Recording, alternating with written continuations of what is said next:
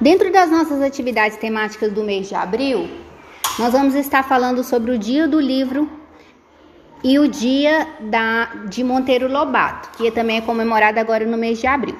Esse podcast ele é de, dedicado para informações dia, sobre essa data comemorativa à família em continuidade do, pro, do processo de ensino-aprendizagem também no lado aluno. E aí nós vamos estar falando sobre crianças geniais. E uma das crianças geniais foi Monteiro Lobato, que escreveu aqueles personagens do sítio do Pica-Pau Amarelo. Ele nasceu lá em Taubaté, no interior de São Paulo.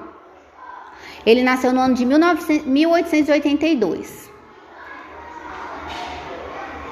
Ele nasceu é, exatamente numa fazenda do seu avô paterno, os, o Visconde de, de Tremendé.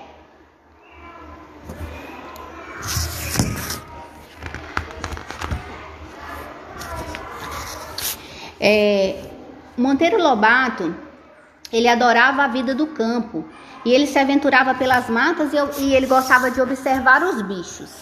Naquele tempo, as distâncias eram muito grandes e muitas das crianças demoravam para ir para a escola, né?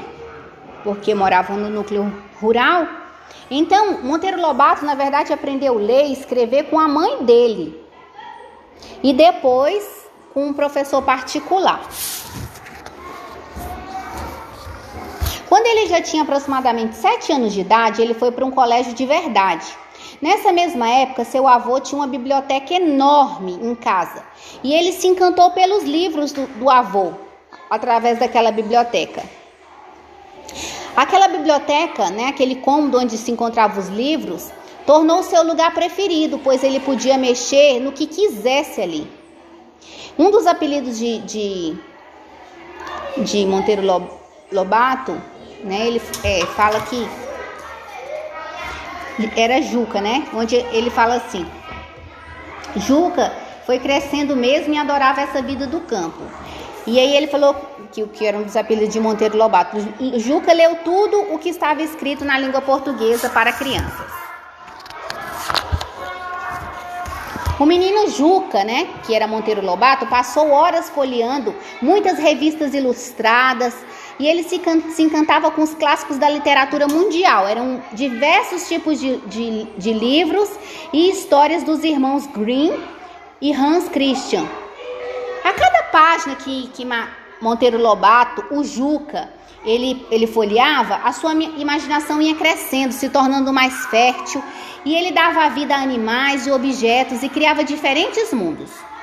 A obra favorita dele era As Viagens de Gulliver, do escritor irlandês Jonathan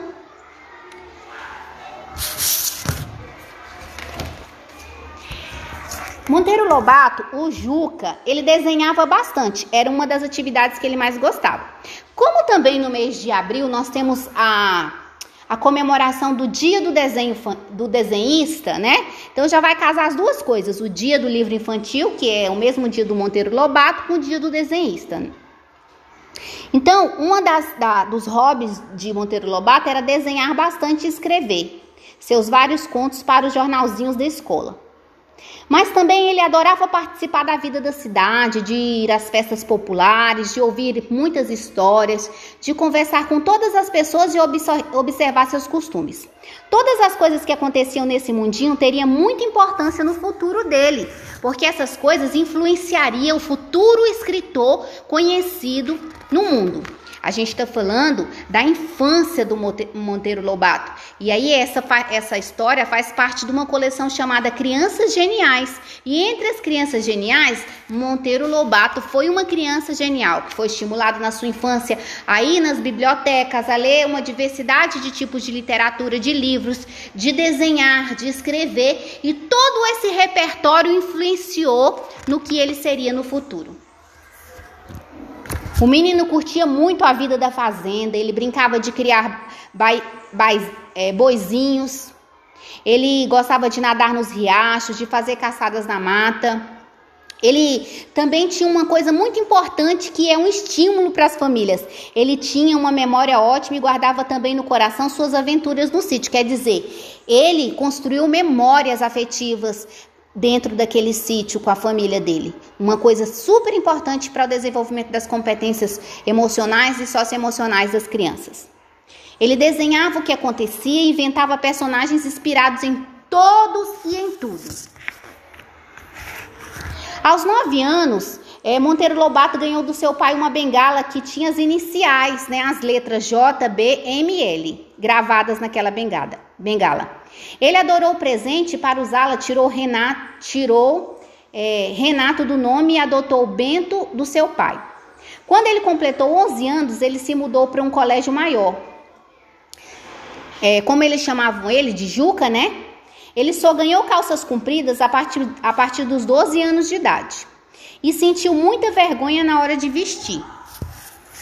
Fica imaginando, né? Na fazenda deveria ser tudo de bom, andar só com um shortinho. Quem é que quer usar calça comprida na fazenda, né? Só se for para proteger dos bichinhos dos carrapatos. É, Monteiro Lobato gostava muito de ler jornais e queria escrever para eles, era uma das vontades dele. Para assinar as suas primeiras histórias, ele criou um pseudônimo. Pseudônimo é um, é um, um nome, né? Que não é o nome original da pessoa. E o primeiro pseudônimo que ele usou foi Josben Inodito. Ele também é, colecionava textos e recortes e desenhava caricaturas, especialmente de seus professores. ele era danadinho, viu? Aos 14 anos, Monteiro é, publicou sua primeira crônica para o jornal Guarani. Já no ano de 1920, Monteiro Lobato publicou seu primeiro livro para crianças e adolescentes. Nessa obra, as aventuras da personagem e sua turma, como a boneca Emília, tia Anastácia, Dona Benta, Pedrinho, Visconde de Sabugosa e o Marquês de Rabicó, entre outros que acontecem no sítio do Pica-Pau Amarelo, né? Monteiro Lobato era diferente da sua, da sua época. Ele não era igual às pessoas da sua época, né? Ele era diferente mesmo. Ele escrevia histórias com travessuras e gostosas de ler, misturando realidade e fantasia. Nelas, as crianças são as heroínas e os animais falam. Em seus livros, os personagens famosos dos contos de fada, das fábulas e dos clássicos da literatura mundial, eles visitavam o sítio. Ele é considerado o pai da literatura infantil brasileira e um dos maiores escritores desse gênero no mundo. No cenário do sítio do Pica-Pau Amarelo, com 23 livros, Monteiro Lobato, ele explica para as crianças a vida do interior, né? A vida do interior, a vida do campo, o, a, o folclore, a relação com a natureza por meio dos seus personagens, que refletem a cultura do nosso país, né? Retratam a cultura do nosso país. Então, nessa, nessa primeir, nesse primeiro podcast de, dedicado à homenagem ao Dia do Livro e às atividades das datas comemorativas do mês de abril, e tem uma finalidade também de levar, o, ampliar a, o conhecimento além dos muros da escola, também informando a família sobre que no, o que nós estamos trabalhando na escola levando o conhecimento da, do chão da escola para além dos muros da escola, trabalhando também com a família, nós produzimos esse podcast falando do, do autor em que nós estamos trabalhando na nossa, nas nossas aulas também referentes ao dia do livro, que foi as crianças geniais desse livro, né, que chama Crianças Geniais, do falando do autor Monteiro Lobato.